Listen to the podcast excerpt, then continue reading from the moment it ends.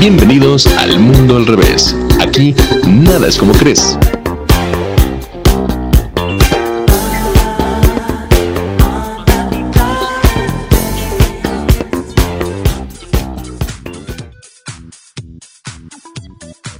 Bienvenidos al décimo capítulo del Mundo al Revés. El día de hoy, la mesa redonda de este equipo se puso a cuestionar y analizar diferentes temas por los que todos hemos atravesado. Eh, déjenme contarles que el invitado del día de hoy es el amor.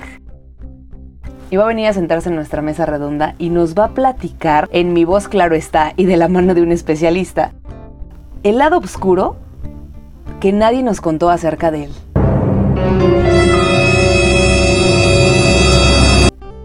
¿Qué hemos aprendido del amor? ¿Qué es para nosotros el amor? ¿Qué, qué significa amar a alguien? Amarnos a nosotros mismos. ¿Qué hemos aprendido de toda la información que hemos aterrizado como hemos podido? De nuestros papás, de la familia, de lo que hemos visto, de lo que hemos oído. ¿Qué es? Así que pónganse cómodos, se vale llorar, suspirar, respirar y cambiar la percepción. Claro está. Frank, ¿me presentas?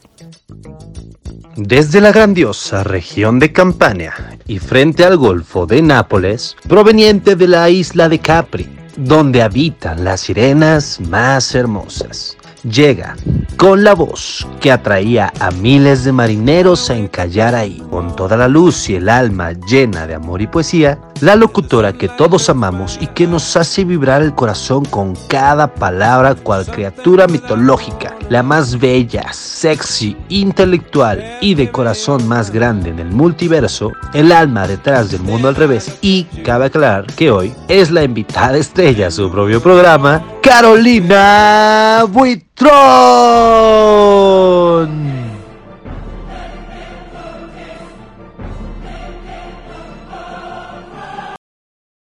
Mm.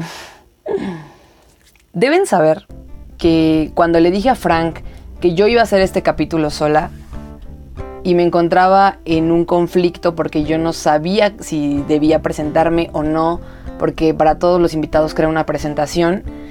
Y entonces él le pedí ayuda y él me dijo, yo lo hago, ¿no? Entonces deben saber que es su invención, la presentación que acaban de escuchar. Y es bien padre tener un círculo de amigos que nos ayudan, nos apoyan, que nos quieren y que cuando tú le pides que te presente, te presenta así. así que no tiene nada que ver con el tema de hoy, pero esfuércense por crear relaciones interpersonales que los hagan sentir queridos. Te quiero, Frank. Habiendo dicho lo anterior, mundo oyentes, este capítulo está dirigido a todos los niños que fuimos, a los que aún lo son y para los que vienen. Creo que a todos nos deberían de hablar de la cruel y bendita realidad de algunos temas, sobre todo para saber cómo reaccionar ante circunstancias que es inevitable que atravesemos. Y el amor es una de ellas. Así que, para los que son papás, eviten mentiras piadosas con tal de no lastimar a sus hijos. Si ustedes no se los enseñan desde pequeñitos, la vida se va a encargar de hacerlo a chingadas. Así que ojalá puedan tener una buena comunicación con ellos y puedan platicarles de experiencias y de cosas que ustedes han vivido para que ellos vayan como con más herramientas a estas guerras amorosas. Ok, ya dijimos que el invitado es el amor. Y por otro lado quiero decirles que toda la información que les vamos a proporcionar el día de hoy va de la mano del psicólogo Walter Rizzo, doctor en psicología, especialista en terapia cognitiva y tiene una maestría en bioética. Habiendo dicho lo anterior, les recomiendo muchísimo sus libros. Vamos a empezar. Punto número uno que nadie nos contó del lado oscuro del amor. El amor no es algo absoluto. Uy, punto número uno. Creo que la mayoría de nosotros hemos crecido creyendo que cuando amamos nos acercamos al ideal. ¿Qué quiero decir con esto? Que cuando por primera vez nos enamoramos o creemos que lo estamos, la mayoría cuando hemos sido jovenzuelos y los que ahora lo están, pensamos que solo necesitamos amar a alguien y que ese alguien nos ame. Si logramos eso, es como si el amor pudiera todo, si fuéramos invencibles, como si una burbuja nos protegiera y el amor fuera nuestro superhéroe sentimos decirles aquí, en el mundo al revés, que no es así. El amor es una construcción personal y social y en realidad tenemos que hacernos a la idea de llegar ahí siendo guerreros afectivos. Y esto implica aceptar, dice nuestro amigo Walter, ¿están listos? Escuchen muy bien esto. Que con el amor no basta. Oh my God. Él pone un ejemplo de una pareja que llega a su consultorio y la mayor parte de veces que llegan a consulta pues siempre están peleando, ¿no? Todo el tiempo. Entonces de repente les dice un día, oigan, ¿ustedes siempre están peleando? ¿No han pensado en la posibilidad de separarse? Porque ellos obviamente iban a terapia en pareja y ellos se agarran de la mano y dicen, no, es que nos amamos.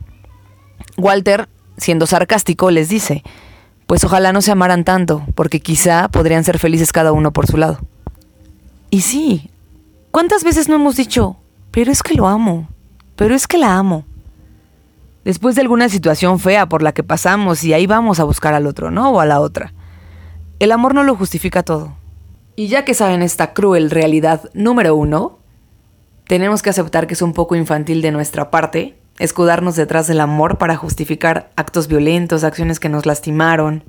No podemos seguir creyendo que todo se va a solucionar solo por amar a alguien. Y como siempre aquí en el mundo al revés, aparte de traerles las crueles realidades, también les traemos una parte luminosa. Y Walter nos explica en esta primera cruel realidad que para que el amor pueda tener sentido es importante que busquemos a alguien que tenga compatibilidades con nosotros. ¿Y esto qué significa? significa que tenemos que tener claro qué estamos dispuestos a negociar y qué no. ¡Ay, caramba! Y con esto se refiere a, por ejemplo, vamos a imaginar una pareja que está al full de amor, pero son de diferentes religiones. Están enamorados y piensan que lo pueden todo, se casan, pero esto en algún momento de la vida va a causar polémica. Les voy a explicar por qué. Puede que decidan tener un hijo y entonces hay que tomar decisiones sobre qué en qué escuela lo van a meter, qué religión va a tener, este tipo de cosas podrían causar conflicto en la pareja, porque no tienen la misma visión del mundo. No es que no se quieran, no es que no se amen, pero ven las cosas diferentes. El amor no lo puede todo. Hay que tener claro estas cosas en la vida. Los intereses, los gustos son importantes.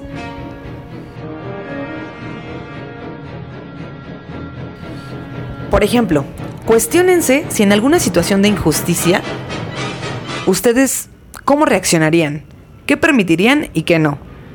Y ahora, cuestionense si la pareja que tienen hoy en día haría lo mismo que ustedes o cómo reaccionaría ante la misma situación. A esto se refiere Walter con las similitudes. No es que les guste el mismo helado o la misma música, sino este tipo de cuestiones. Hay que buscar a alguien que tenga la misma visión de la vida y del amor que nosotros tenemos. Y para concluir esta cruel realidad número uno, voy a cerrar diciendo que lo ideal sería desear a nuestra pareja como el postre, que logremos tener cosas en común que nos permitan disfrutar de ciertas cosas en la vida y que podamos tener cuidado del otro como de nosotros mismos. Así es, el cuidar de uno mismo no es egoísmo, chavos. Es decir, no debemos sentir que somos más que nadie, pero tampoco menos que nadie. Walter aquí eh, da un ejemplo sobre una pareja donde la paciente es la esposa y ella cuando el esposo se enferma pues siempre lo cuida y está al pendiente de él y es súper atenta, un poco de sumisión, ¿no? Por su parte, pero de repente cuando es al revés y ella se enferma, el esposo se, enoja, ¿no? Y le reclama, ¿cómo es posible que te hayas enfermado? Y, ella no puede enfermarse más que él. Entonces, conclusión, te quiero y me quiero. Te cuido y me cuido. Si el yo no está presente, el amor es incompleto. Y escuchen muy bien esto, mundo oyentes. El amor que no espera nada a cambio es altamente peligroso.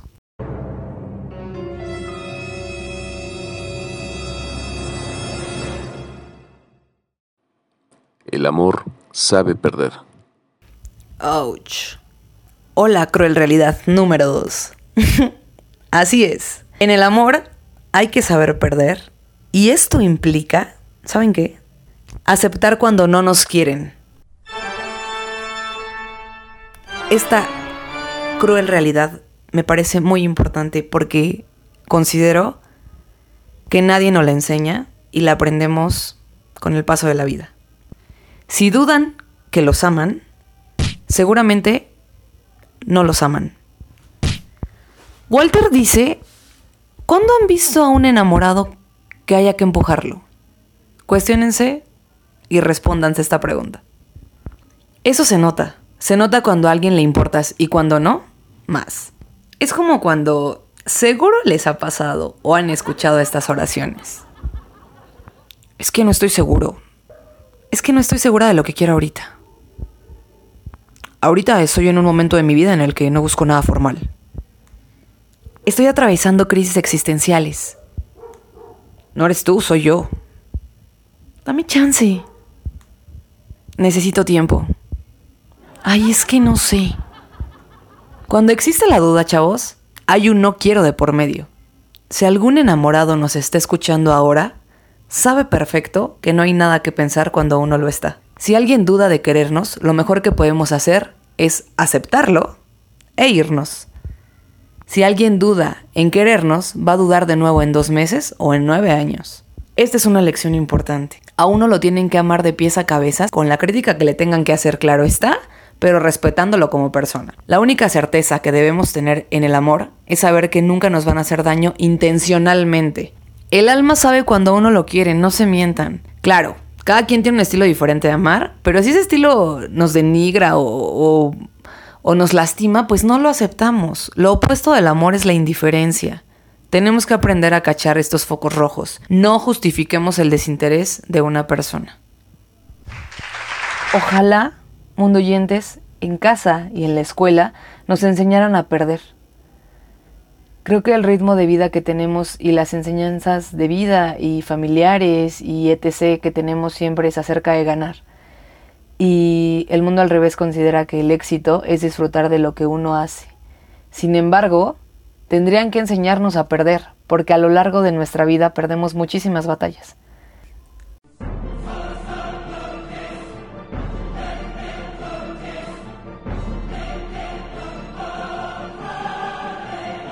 Y les voy a decir algo padre, que con el tiempo mucha gente lo ha aprendido ya, o no. Cuando esta regla llega a nuestra vida y aprendemos de madrazo, nos pega al ego. ¿Cómo alguien no nos va a querer a nosotros, que somos maravillosos, increíbles, excepcionales? También pueden no querernos. Y eso no nos hace menos de lo que somos. Eso no nos quita valor y eso no nos hace dejar de ser quienes somos. Simplemente habrá personas que no nos quieran y está ok. Está ok. Porque ¿saben qué? Habrá quien sí nos quiera. Muchísimo. Padrísimo. Y está ok.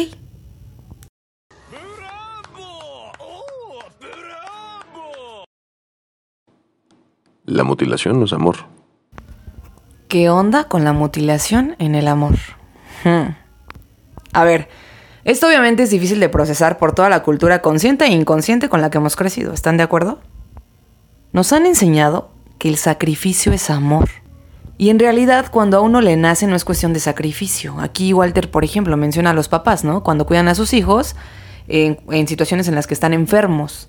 Están dispuestos a hacer muchas cosas y esto es un privilegio para ellos. Sin embargo, cuando estamos en una relación y quieren que, no sé, que por amor te humilles, que pierdas tu individualidad, que no puedas realizarte, eso no es amor. Aquí entran un sinfín de ejemplos, tipo... Ay, dejé de hablarle a mis amigos desde que ando con Juan.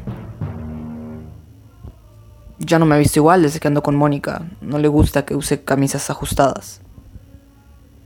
Ya no he visto a mi familia. Extraño a mi papá, pero es que no se llevan bien con Pepe. Y el más claro de todos. Cuando sus amigos les dicen, es que eres otro desde que andas con ella, o eres otra desde que andas con él. No dejen de ser quienes son por nadie, no negocien cosas que son parte de su esencia. Aquí Walter cuenta un ejemplo, ¿no?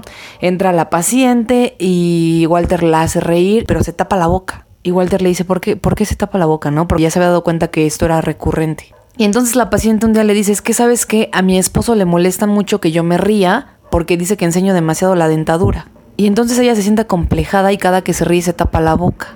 No hay más claro ejemplo de esta regla. El amor te tiene que acompañar, no te tiene que tragar.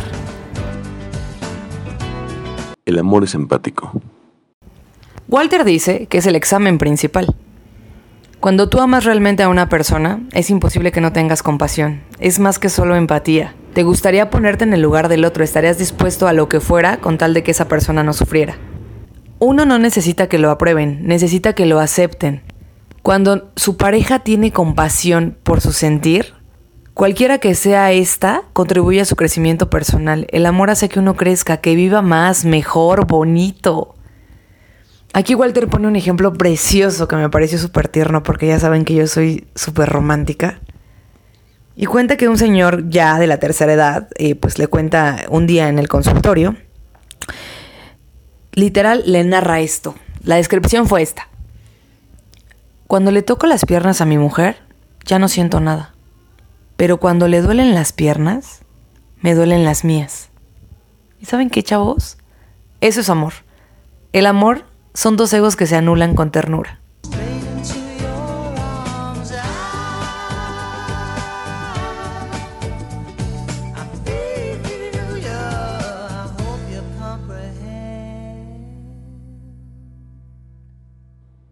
La admiración es amiga del amor. Ok, vamos a aclarar ciertos puntos en esta cruel realidad número 5 para que quede más claro. Admirar es sentirnos orgullosos de valores que tienen ciertas personas, ¿no? Y no solo eso, sino sentirnos bien porque desde nuestro punto de vista esta persona puede servir como un modelo para nosotros mismos inclusive. Pero eso no significa que la amemos, solo la admiramos. Es decir, podemos admirar a mucha gente y no necesariamente amarla. Sin embargo, si amamos a una persona y no la admiramos, es como si la viéramos poca cosa. Entonces, si están con una persona y no la admiran, cuestionense si están con la persona adecuada. O si realmente esta exigencia de que la persona cambie algo no los va a afectar en el futuro. Ahora, aguas con confundir admiración con tener fans. Aguas con los narcisistas. Cuando uno es una persona virtuosa, no necesita decirlo. El amor es libertad. Uf, creo que esta regla está interesante, ¿no creen? esta regla habla de democracia emocional. Hay una lucha por el poder siempre en una relación, ¿sí o no? Y el poder lo tiene el que necesita menos al otro. Dun, dun, dun, dun, dun, dun, dun, dun. Si yo te necesito menos de lo que tú me necesitas a mí, yo tengo un poder. Y podría abusar de ese poder o no.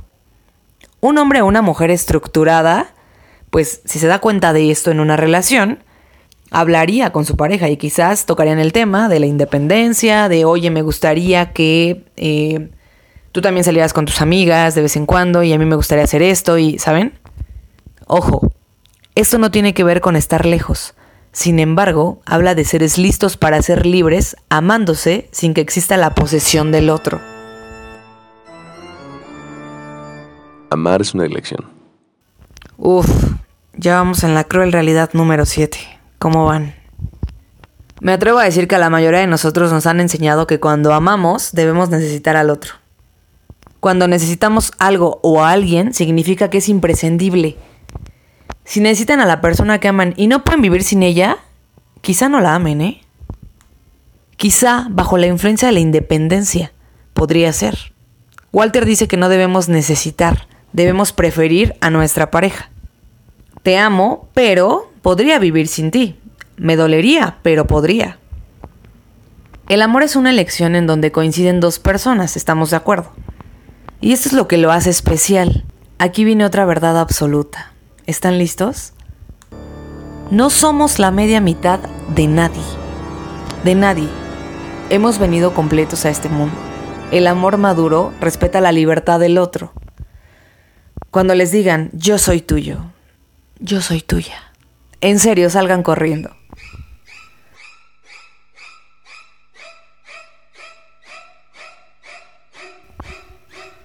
Piensen, ¿en qué pasaría si ahora la relación que tienen concluyera? ¿Ya lo pensaron?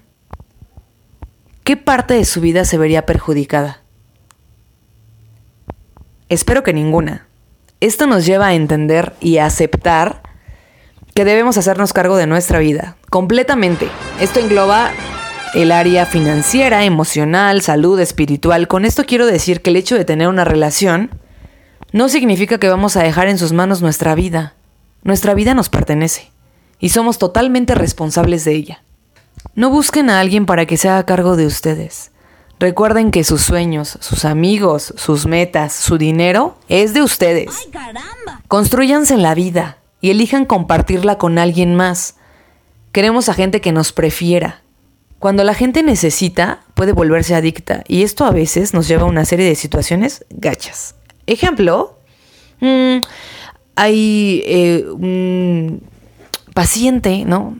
Cuenta Walter, que, bueno, es, una paciente mujer y es esposa de una persona y entonces ella se da cuenta que su esposo la está engañando.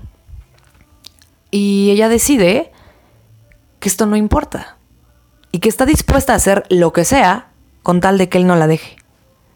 Y en esto, lo que sea, decide pagarle la universidad al amante. Porque el esposo le dijo, bueno, pues si no quieres que me vaya, necesito que hagas esto. Y ella accede. Entonces, habiendo dicho lo anterior, elijamos bien. Recuérdenlo siempre, nosotros nos damos validación ante el mundo y también nos la quitamos. Entonces, por lo mismo, no queremos a gente adicta ni que necesite del otro. Queremos a gente que nos prefiera, que nos prefiera por encima de todo, que nos elija, que elija estar con nosotros. Así que, ¿qué implica no necesitar de nadie? Pues implica que tenemos que tener una vida propia, que tenemos que tener metas, sueños, independencia, ilusiones, amigos. Tienen que cuidar su círculo de amigos aunque ya tengan una relación. Y tienen que respetar que el otro también tiene sueños, metas, ilusiones y también tiene un círculo de amigos propósitos. Obviamente también existe como esto que es em, sueños en pareja, propósitos en pareja, metas en pareja, pero cada uno tiene que tener las propias.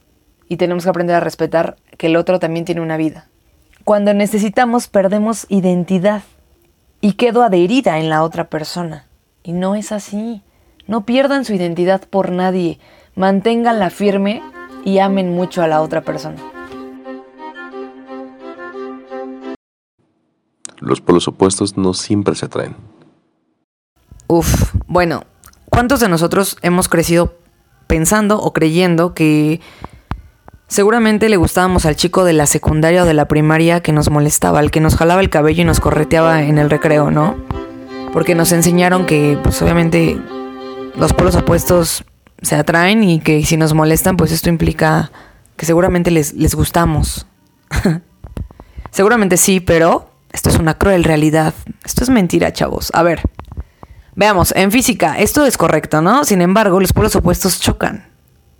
La regla es, como habíamos dicho anteriormente, buscar a nuestra pareja en similitudes que nos permitan compartir cosas que para nosotros son importantes, ¿no? Por ejemplo, hay que buscar a alguien que se indigne por las mismas cosas que nosotros, que vea la injusticia como nosotros la percibimos el punto no es que seamos iguales, ¿no? Lo verdaderamente importante es que la pareja comparta la visión que tenemos del mundo como lo hemos dicho ya muchas veces.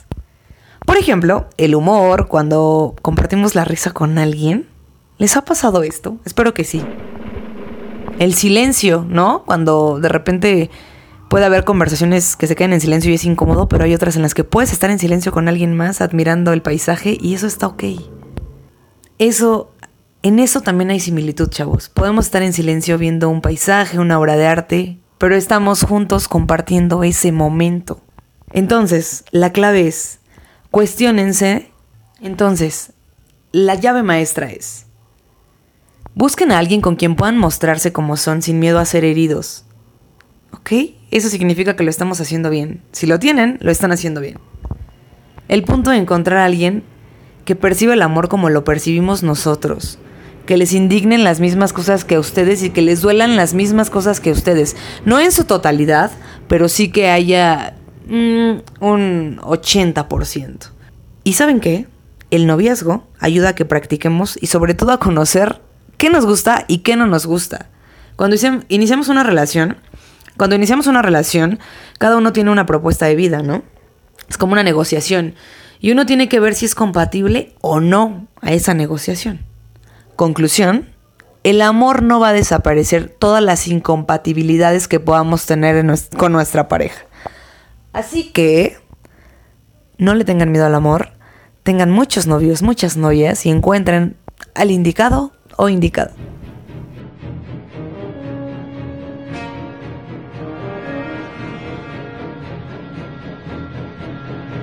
Un clavo no saca otro clavo. Un clavo no saca otro clavo.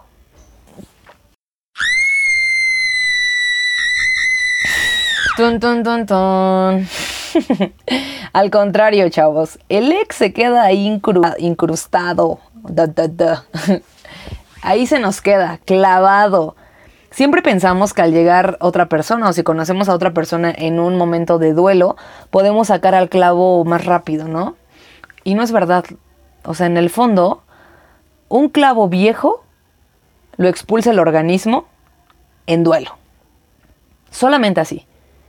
Aunque le, eh, le, metamos ahí cuatro clavos para poder sacar el que está ahí incrustado, no se va a poder y después vamos a salir más confundidos que nada. Entonces, vivan su duelo, pónganse en huelga afectiva mientras lo están viviendo y obviamente se van a tardar entre seis, un año o más, todo depende, pero vale la pena, porque cuando una persona sana de verdad y vive un duelo como debe de ser, aprende la sabiduría del no. ¡Ay, caramba! Y esto les permite saber qué no quieren en su vida nunca más. Vivan sus duelos, renazcan y busquen a alguien con quien las cosas fluyan diferente a, a su anterior relación. Mi terapeuta dice que es la edad del sol, porque si ustedes voltean esta, esta frase al revés, es soledad. Así que disfrútenla y llénense de luz para cuando vuelvan a salir al mundo y tengan que hacerse eh, visibles, ¿no? Para decir, ya estoy lista, estoy lista, ¿quién está listo para mí ahora? no se metan en confusiones saliendo con otros clavos porque ninguno las va a convencer o convencer al 100. Pueden salir con cinco clavos y uno o una les va a llenar al 30, el otro al 50, el otro al 80, el otro al 20 y así hasta que formen a su 100 con cinco o cuatro clavos.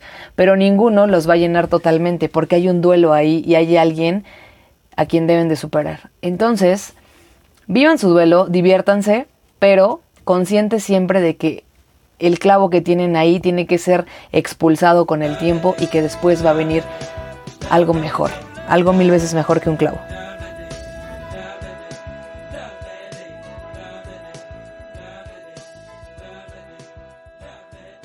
El amor no es suficiente. Aquí va una cruel realidad que nadie nos ha dicho. No importa cuánto nos amen, lo que importa es cómo lo hacen, cómo nos hacen sentir que nos aman. No importa cuánto ustedes amen, si no les conviene estar con esta persona, tienen que aprender a dejar ir.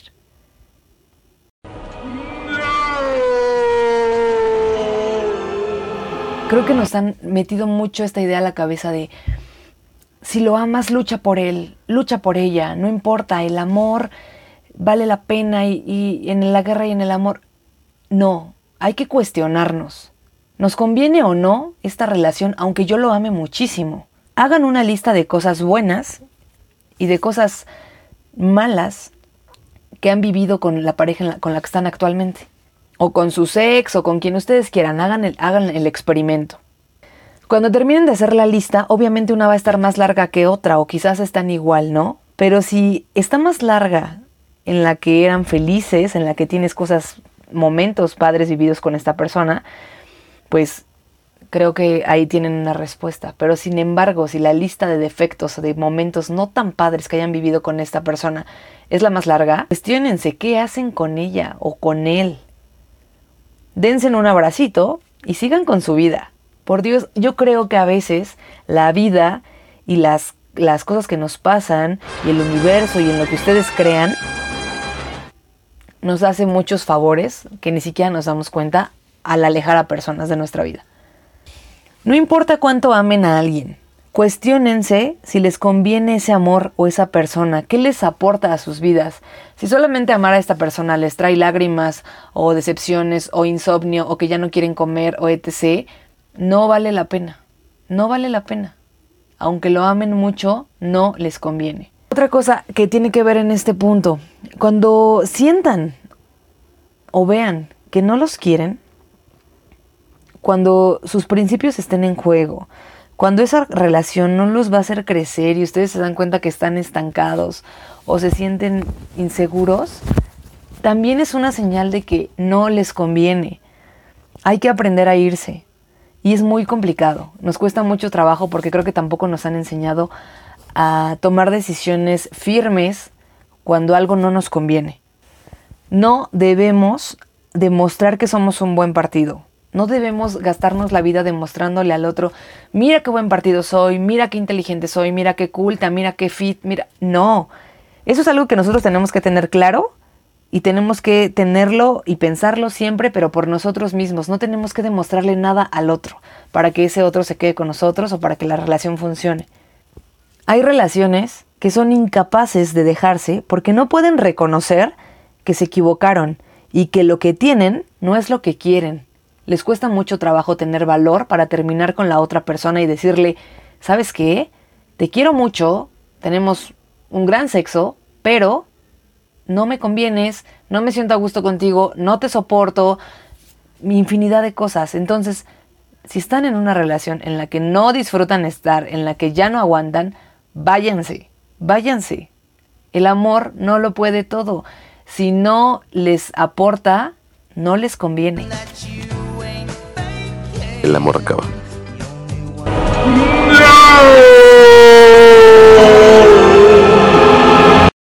Estamos llegando al final de este capítulo y mi único deseo para todos los que nos acaban de escuchar es que logren encontrar respuestas a ciertas incógnitas que seguramente tienen en este momento de su vida. Y si no las tienen, que haya logrado eh, algunas frases o, o todo lo que escucharon para que puedan tener mejor claridad en este mundo del amor al que todos nos enfrentamos, queramos o no queramos. Yo extrañaba mucho el mundo al revés, espero que ustedes también. Y pues bueno, vienen nuevos capítulos, vienen nuevos eh, invitados. Y yo quiero darle las gracias a el amor que vino aquí a hablar con nosotros, que vino a contarnos estas crueles realidades que creo que nadie nos las cuenta. Quiero darle las gracias a ustedes por escucharnos como siempre. Y quiero darle la, las gracias a, a, este lugar en donde estoy grabando, que es, es Laragón, que mucha gente conoce esta casa, pero que muy poca sabe la magia que aguarda aquí. Y pues bueno, es medianoche, acabo de, de, terminarme una botella de vino y estaba inspirada. Así que espero que en unos cinco años que vuelva a escuchar este capítulo me emocione tanto como ahora que lo estoy creando. Los quiero, les mando un abrazo, un beso y espero verlos pronto por acá, de mundo oyentes o de invitados. Bye bye.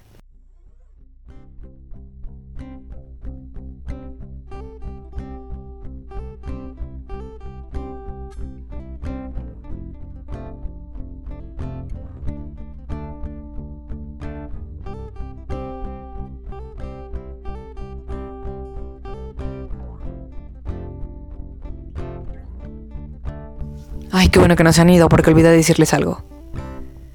El próximo capítulo vamos a hablar de marihuana. Para todos los que les interesa, no se lo pierdan.